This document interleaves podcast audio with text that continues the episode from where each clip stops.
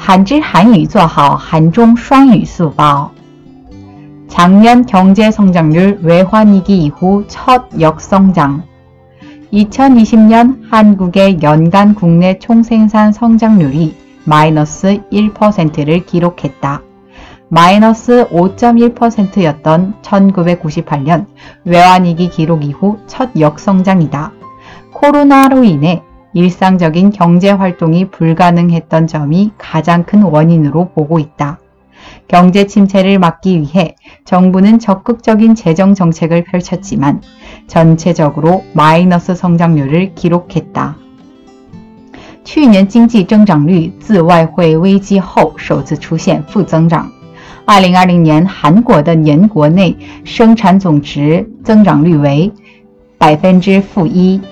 这是自一九九八年外汇危机百分之负五点一之后首次出现负增长。